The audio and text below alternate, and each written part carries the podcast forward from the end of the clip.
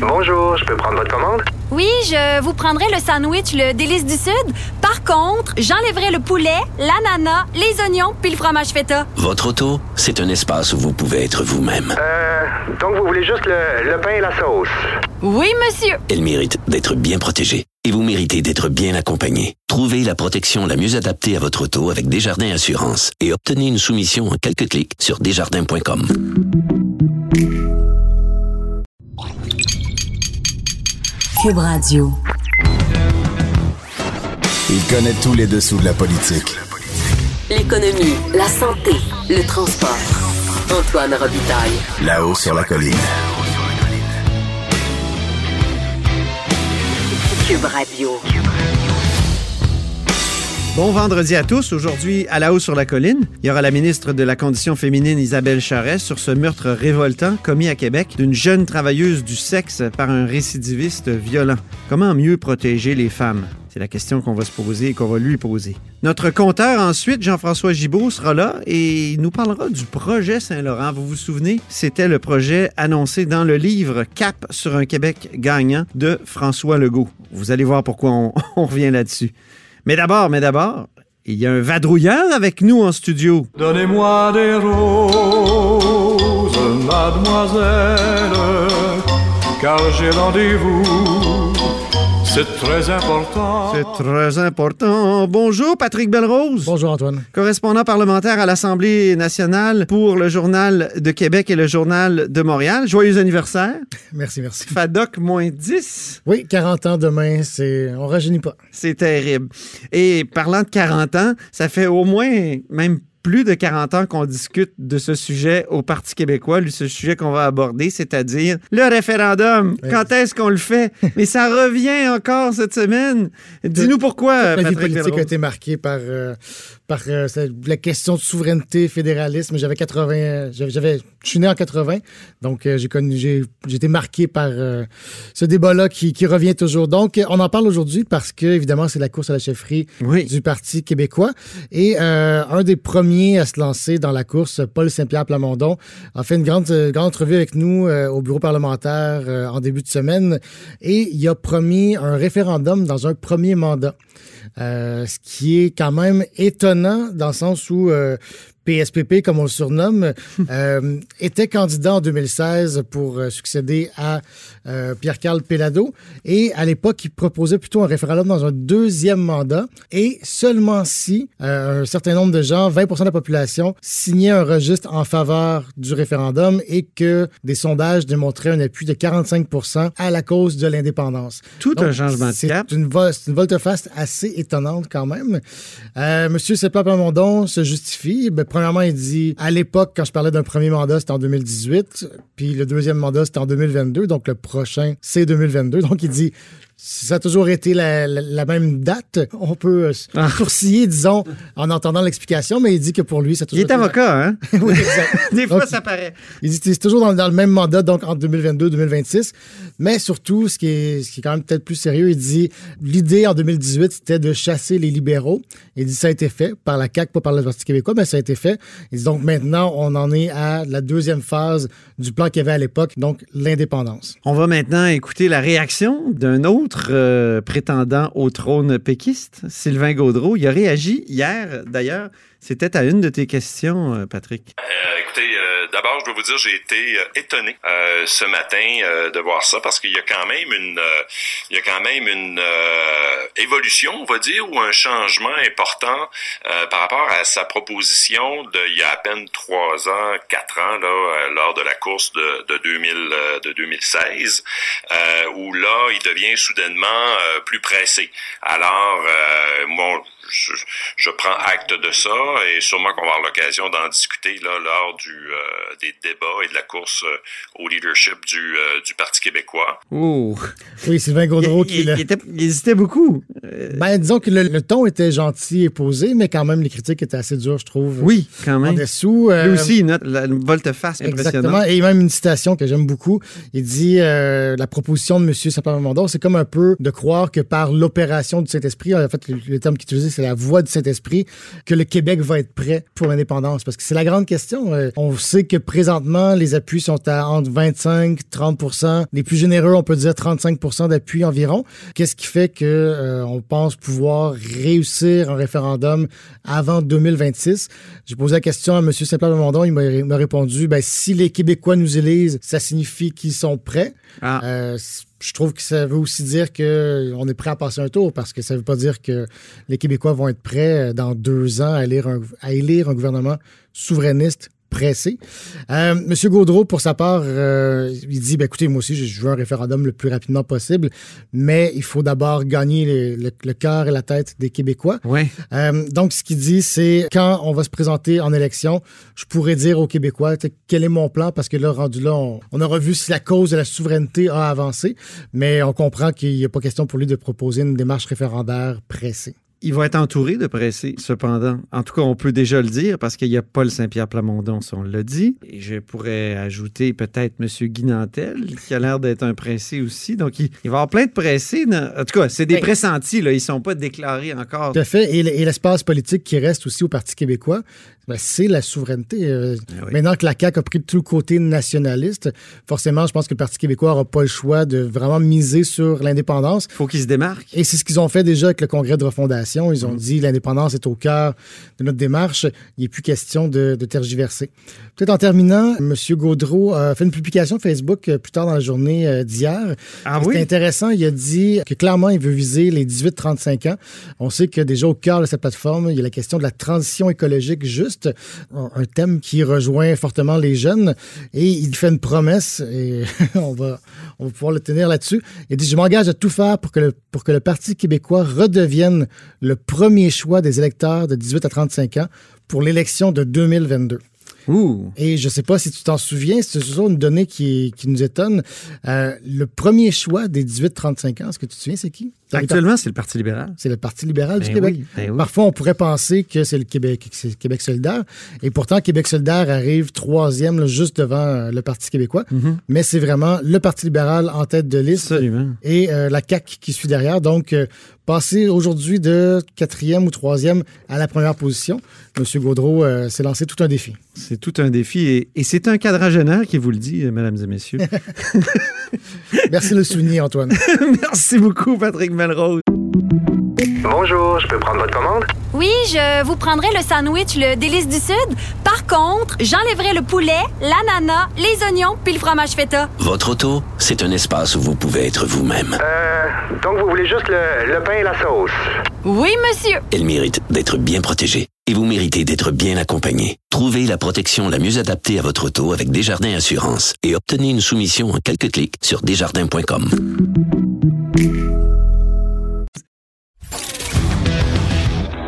Là-haut sur la colline. Une entrée privilégiée dans le Parlement. Cube Radio. Isabelle Charret est au bout du fil. Bonjour. Bonjour. Ministre responsable de la condition féminine. Alors, le récidiviste Eustachio Galési a été formellement accusé du meurtre au deuxième degré de Marilyn Lévesque à la suite de la découverte de son corps violenté. La femme de 22 ans, donc, a rendu l'âme à l'hôtel Sepia. Euh, comment une telle chose a pu se passer? Et, et c'est révoltant, là. C'est euh, révoltant, en effet, puis je ne l'explique pas, en fait, comment ça a pu se passer et comment euh, c'est comme si on voyait dans les conditions de libération conditionnelle que les femmes faisaient partie de sa thérapie, en guillemets. oui. Comme si euh, c'était tout à fait normal que monsieur assouvisse ses, ses pulsions sexuelles, alors qu'on sait très bien que c'est un homme extrêmement violent, qui a des pulsions euh, si fortes qu'il en arrive à tuer sa conjointe.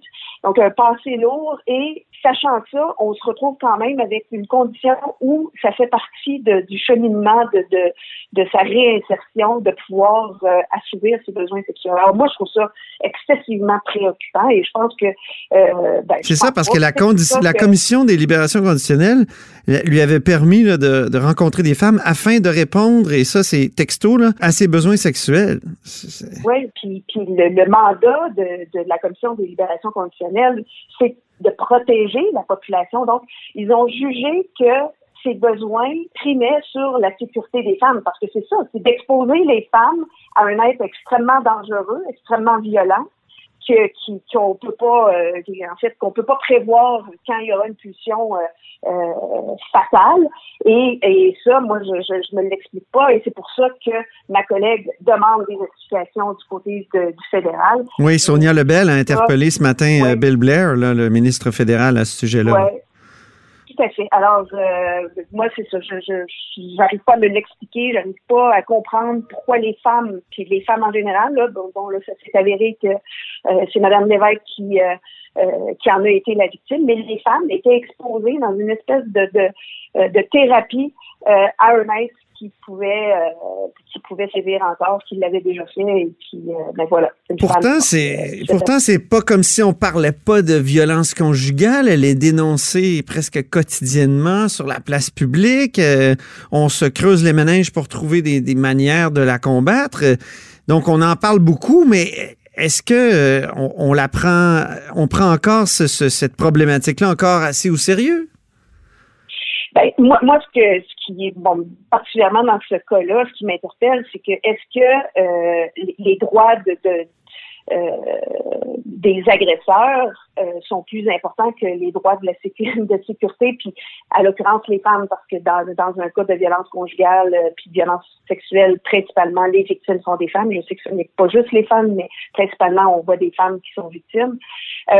Donc, c'est ça qui, qui est excessivement préoccupant et c'est ça aussi qui, euh, je pense, qui, est la priorité dans nos champs d'action. C'est vraiment de comment on va arriver à sécuriser les femmes, comment on va ré- réussir à avoir euh, une cellule ou un noyau autour des femmes pour faire en sorte, quand on sait qu'un conjoint est, vi- est violent dans, dans le cas des violences conjugales, comment on va les sécuriser puis faire en sorte qu'elles qu'elles soient pas exposées à, à, des violences comme celle-là.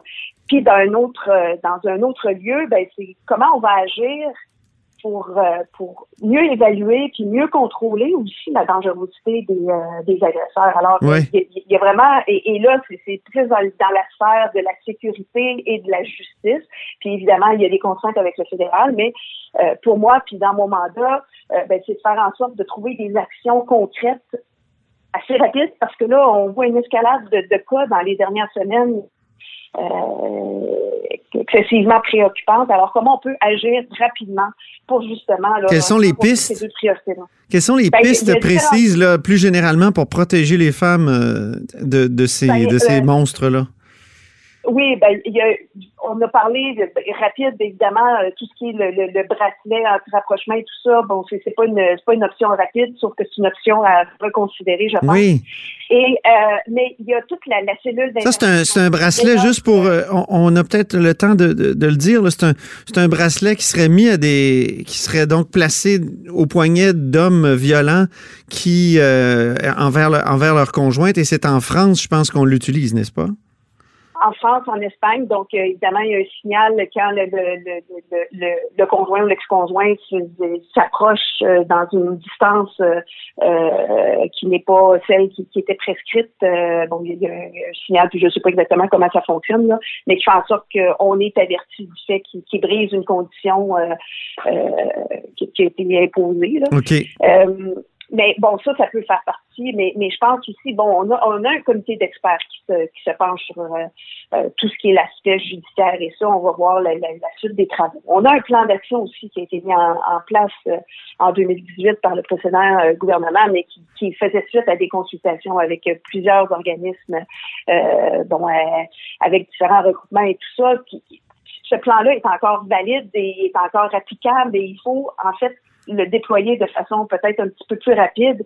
Et le, le, le mandat que le premier ministre m'a donné euh, euh, juste à- avant Noël, ben, c'était justement de- de- d'accélérer un petit peu ce processus-là, puis de de- d'assurer aussi un, un lien entre les différents ministères, parce qu'on on doit agir sur différents plans. hein. On a euh, on a la sécurité, on a la santé, on a la, euh, la justice, on a l'éducation, on a la famille qui, qui sont interpellés parce que c'est un phénomène qui est tellement vaste, est tellement complexe, mais dans un premier temps, là, où est-ce qu'on doit agir rapidement, c'est de créer justement cette cellule de protection autour des femmes euh, qui, qui s'est avérée euh, euh, avoir des, des conjoints violents et Mhm. puis en même temps ben, agir sur la sur, sur euh, l'élément de dangerosité des, des conjoints et puis alors c'est une piste de solution là, pour. euh, Pour ces pour- femmes qu'on appelle euh, pudiquement les travailleuses du sexe, là, qui sont des prostituées, euh,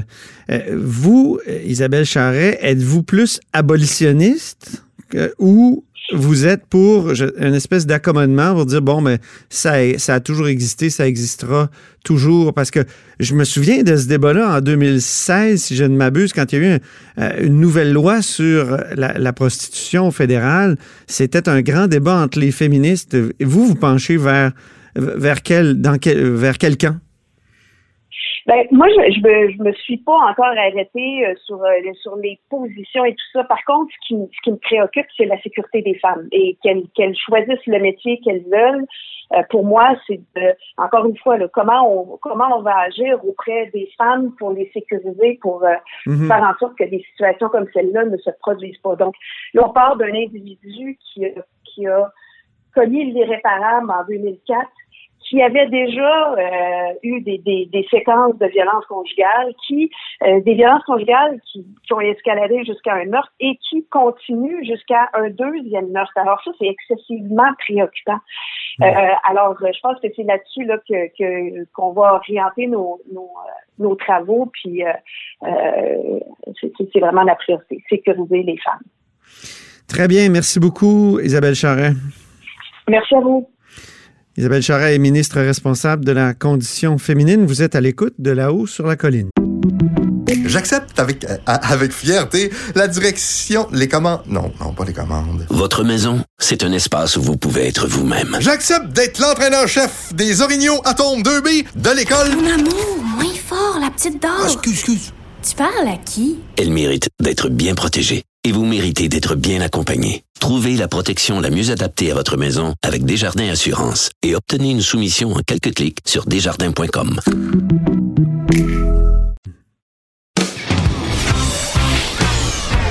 Là-haut sur la colline. La politique autrement dit. Cube Radio. Notre compteur est avec nous en studio. Et contrairement à Jean Charret, lui, il est prêt. Arriva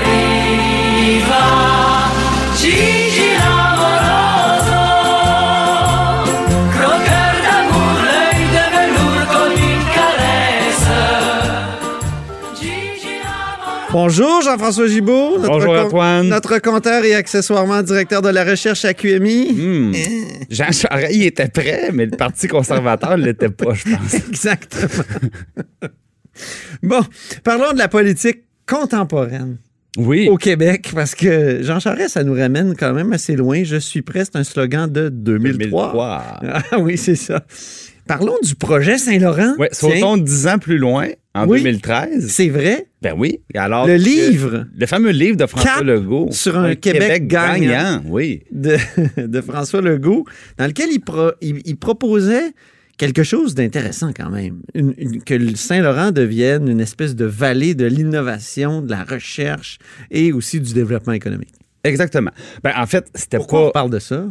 Ben, euh, euh, pourquoi on parle de ça? Parce que, évidemment, c'était dans le livre de M. Legault en 2013, mais euh, ce qu'on a appris, c'est que euh, M. Legault, ay- ayant de la suite dans les idées, a convoqué une espèce de grand-messe à Québec la semaine prochaine, où, par exemple, les gens des, universités, euh, les gens des, euh, municipalités concernées, euh, les gens évidemment impliqués dans les ministères, donc un peu tout le monde ont été, ont été conviés pour un peu le, le- le lancement ou la présentation de, euh, de, de son projet de zone d'innovation. Donc, il appelle ça le projet Saint-Laurent dans son livre. Euh, maintenant, ça s'appelle les zones d'innovation. En fait, on parle de quoi? On parle d'un- concept qui n'est pas récent, euh, mais qui a eu du succès ailleurs, autant en Europe qu'aux États-Unis. Par exemple, la Silicon Valley, c'est exactement ça, la région de Boston. Euh, M. Legault, dans son livre, parlait de Barcelone, euh, Munich. euh, Il y, a- il y a plusieurs exemples. Donc, en fait, c'est des endroits où souvent on a pris des, des- des anciens quartiers industriels, mais qui sont proches, dans le fond, des cœurs des différentes villes, parce que souvent, à, l'époque, bien évidemment, on, structurait les institutions pas très loin des, euh, des industries euh, qui faisaient travailler les, euh, les gens de la ville. Puis là, souvent, ben, avec la réforme technologique, tout le secteur manufacturier est en perte de vitesse depuis longtemps. Donc, souvent, c'est des endroits où on réussit en milieu urbain à localiser des nouvelles entreprises puis à structurer des milieux de vie qui sont intéressants, par exemple, pour des jeunes finissants. Alors, on essaie Je de... t'écoute, mais c'est plein de, de mots-clés euh, à la mode, là. Structurer des milieux de vie. Y a-t-il quelque chose de concret? Ben, concrètement, ce que ça veut dire, c'est qu'on prend, les, les- par exemple, des universités, des centres de recherche, puis des entreprises innovantes, notamment des startups, puis on essaie de les installer dans un lieu commun, un lieu géographique commun.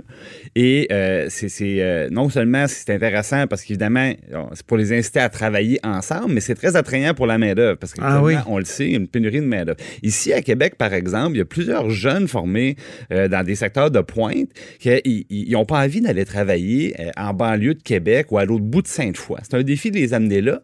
Et souvent, ils veulent travailler. Est-ce que c'est pour ça que Jean-Paul Lallier, avec Bernard Landry, au début des années 2000, avait fait en sorte de, de, de, de toutes les attirer, d'attirer ces entreprises-là puis ces travailleurs-là Dans Saint-Roch. À Québec? Oui, tout à fait, c'est exactement ça. Et le concept, et puis le, le- le concept aussi des grappes, là, on remonte à Gérald Tremblay. Ben oui, ça fait longtemps, ça. Ben, Mais c'est encore bon, ça, les grappes? Ben oui, parce que c'est-à-dire, c'est de, de créer aussi des masses critiques d'entreprises pour que ça devienne, par exemple, un endroit, soit la place où je veux aller si je veux travailler dans un secteur en particulier, parce que tous les, les employeurs, ils sont, ils sont regroupés à cet endroit-là. À Québec, il y a la grappe de l'optique. De l'optique, exactement. À Montréal, il y a l'aéronautique. Le multimédia, Le multimédia, vidéo. Bon. ouais. Puis là, M. Legault va quand même avoir des, des précisions très importantes à donner. Parce que, bon, pendant que tu parles du multimédia, euh, pour- comment on faisait pour convaincre les entreprises de s'installer dans un quadrilatère et, et d'aller s'installer là-bas? On donnait un avantage fiscal.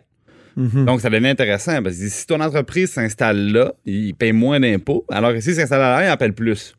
Mais bon, il y, a eu des, il y a eu quand même, ça a bien fonctionné, mais il y a eu des problèmes parce que souvent, on se disait, ouais, on prend une entreprise, puis on- tout ce qu'on fait, c'est les inciter à déménager pour pas payer d'impôts. Fait qu'on veut pas ça. Alors, est-ce que, euh, comment M. Legault va procéder pour, parce que ça, il va falloir qu'il mette de l'argent. Je vais te dire, là, il y a des gens dans le secteur de l'industrie des- du, du numérique. Ah, qu'ils sont l'ont en- jamais, qu'ils l'ont jamais pris. Ben non, je pense à Louis Tétu de Coveo, Ouais. euh, par exemple, qui a toujours été très critique de ça, parce qu'on dit, hey, en en payant, en, en subventionnant les salaires, on vient nous chercher des, des talents extraordinaires. Euh, D'autres ont dit, ben, pourquoi on irait s'installer dans Saint-Roch alors qu'on peut s'installer ailleurs? Donc, ça ça a été critiqué quand même. Voilà. Mais la- je sais que la première phase, c'est la décontamination de plusieurs terrains. Ouais. Pourquoi? Parce que dans les grands centres urbains, souvent, les, on dit, ça n'existe pas des terrains où plusieurs entreprises ou des grandes entreprises peuvent s'installer à proximité des villes parce que le bâti est déjà là. Alors souvent, justement, cette possibilité-là existe si on prend des vieux sites industriels et qu'on on vient les décontaminer puis les, réaménager comme il faut. Alors souvent, ben, disons, ben, à Trois-Rivières, je viens de Trois-Rivières, ben, toute l'industrie des pâtes et papiers, évidemment, qui, a faibli avec les, avec les années avec la révolution numérique, ben, ils ont des très beaux terrains en bordure du fleuve Saint-Laurent, près de la ville, mais là, évidemment, il y a eu de l'activité lourde pendant des années, puis Ben c'est oui, contaminé. c'est plein de plomb puis Voilà. de-. Alors, euh, ouais. ça, il y en a un peu partout dans le coin de Montréal. C'est la, même chose. Alors, M. Legault, il veut commencer par, par ça. Donc, il va avoir un, un grand chantier. Puis ça, ça avait déjà été annoncé là, de décontamination puis d'aménagement de nouveaux terrains. Mhm. Alors, ça, c'est une première phase. Puis après ça, il va sûrement avoir un chantier d'infrastructure. Puis là, on verra si en plus de ça, il rajoute des crédits d'impôt ou tout simplement, parce que M. Legault aime bien ça, dire, ben dans le fond, soumettez-nous des projets. Puis si vos projets, dans le fond, vous proposez qu'ils soient situés dans une de nos zones d'innovation, ben on mettra de l'argent nous aussi, Mhm. euh, le gouvernement, donc de l'argent public. Alors, toute cette forme-là, ça va être présenté donc aux grands partenaires que sont les villes, justement, les, les universités, les centres de recherche, sûrement aussi des, des, des, euh, des chambres de commerce puis le, le- le milieu des entreprises. Alors, ils vont se faire expliquer ça donc la semaine prochaine à Québec, le 29. Donc, il était sérieux en 2013. Ben- C'était pas juste des paroles en l'air, mais c'est souvent comme ça avec François Legault. Monsieur, hein. Monsieur Ce Legault que tu a, me disais a tout les, à a les ouais. défauts de ses qualités, c'est-à-dire euh, il est très têtu, mais euh, dans ce cas-ci, ben justement, il, a ça dans il a ça dans la tête depuis euh, très longtemps. Donc son livre remonte à 2013, il en parlait même un peu avant. Puis ben là maintenant on est en 2020, il est premier ministre, puis c'est par là qu'il s'en va. Et c'est intéressant aussi parce que Monsieur Legault, on dit de lui que c'est un premier ministre économique. En fait, il dit ça de lui-même, puis il réussit assez bien à convaincre les gens de ça. Ça vient de son passé évidemment de PDG d'Air Transat, d'homme d'affaires, mais pour le moment, M. Legault, depuis qu'il est premier ministre, son seul grand geste économique, ça a été de, de un consolider Investissement Québec, de euh, fusionner beaucoup d'activités avec le ministère de l'Économie, de Ce qui a soulevé toutes sortes de questions Oui. de copinage, euh, notamment autour de, de, de son ministre. Mm. autour de son ministre. Mais ceci dit, prendre Investissement Québec, puis lui donner un peu plus à manger, le mettre de l'argent là-dedans, grossir un peu la chose, c'est bien. Mais c'est un peu court comme politique économique. Ouais, ouais. Alors là. Pour l'instant, c'est le premier ministre de la laïcité, là, je suis désolé. là. Ben, c'est ça. oui. C'est qu'il y il y a eu des gros chantiers d'ouvert de- depuis qu'ils sont au pouvoir, la CAQ. Mais au niveau économique, bon, tu sais, euh, mettre de l'argent dans les culs, c'est- correct, mais c'est pas la grosse affaire. Ouais. Alors là, je pense que M. Legault, euh, il va nous arriver avec son projet plus touché encore, mais qui, qui va plus incarner une vision économique de développement. Alors pour lui, c'est un, c'est un, disons, c'est- charnière. qu'il ne peut pas se planter là-dessus. Non, c'est Et c'est pour ça que euh, à partir de la semaine prochaine, la- la- ça va commencer à, à- faire, à faire parler dans tous les milieux. Puis le lancement public, donc, va sûrement survenir pas longtemps après. Je pense que vous allez voir une convocation de, de- de presse tomber là, euh, dans les prochains jours. Ça sera pas très, très long, mais euh, ça va être intéressant. Puis, évidemment, tout ça à l'approche du budget, parce que ça va prendre de l'argent. Ah! Ah! Alors, évidemment, ça va prendre des mesures budgétaires sûrement dans le prochain. euh, dans le Notre prochain compteur est toujours attentif aux effets budgétaires des choses. Ben, je veux dire, c'est une- très bon. C'est euh, le budget, parce que six mois plus tard, il y a une mise à jour. Mais essentiellement, les bonnes nouvelles en politique, ça vient, ça vient au budget. Je sais pas s'il va reprendre les mêmes termes en vallée de l'innovation. C'est sûr que oui, Antoine. Tu penses? Ah, oui? mon Dieu, oui. Il y a des choses, par contre, quand on re- relit le livre, qui sont complètement disparues du discours de M. Legault. Ah Tout ce qui était pétrole. Hey! Pétrole, hydrocarbures, il était très ouvert, là. euh, Ouais, il est moins ouvert maintenant. Ouais. Et il j'ai une phrase ici. Le Québec de demain devra aussi tirer profit de ses mines, de ses forêts et même de ses ressources gazières et pétrolières. Gazières? Peut-être, je sais pas, avec euh, Ah, mon Dieu, mais le même en- gazoduc. Ça, c'était à la page 11. C'était à la... Oh, ça commençait tôt, hein? Oui, oui, je te dis. Ouais, alors que, par exemple, il, il- talonnait le gouvernement libéral pour euh, ne pas abandonner Anticosti. Exactement. Là, aujourd'hui, Anticosti, ben, le seul projet qui existe, c'est d'en faire une réserve mondiale. mais Bon, ça, on- ça a changé, mais la vallée de l'innovation, on a l'impression que ça reviendra Donc, dès la semaine À prochaine. suivre la semaine prochaine, quand même. Donc, un gros morceau de la politique, euh, de la politique économique de M. Legault qui s'en vient. Ben, merci beaucoup, notre compteur. Pas du tout fâché aujourd'hui. Ben non, c'est On pas- aime bien un petit grognement à la fin, par exemple. Ah, OK. ben, c'est vendredi. Cette émission est maintenant disponible en podcast. Rendez-vous dans la section balado de l'application ou du site cube.radio pour une écoute sur mesure en tout temps. Cube Radio, autrement dit. Et maintenant, autrement écouté.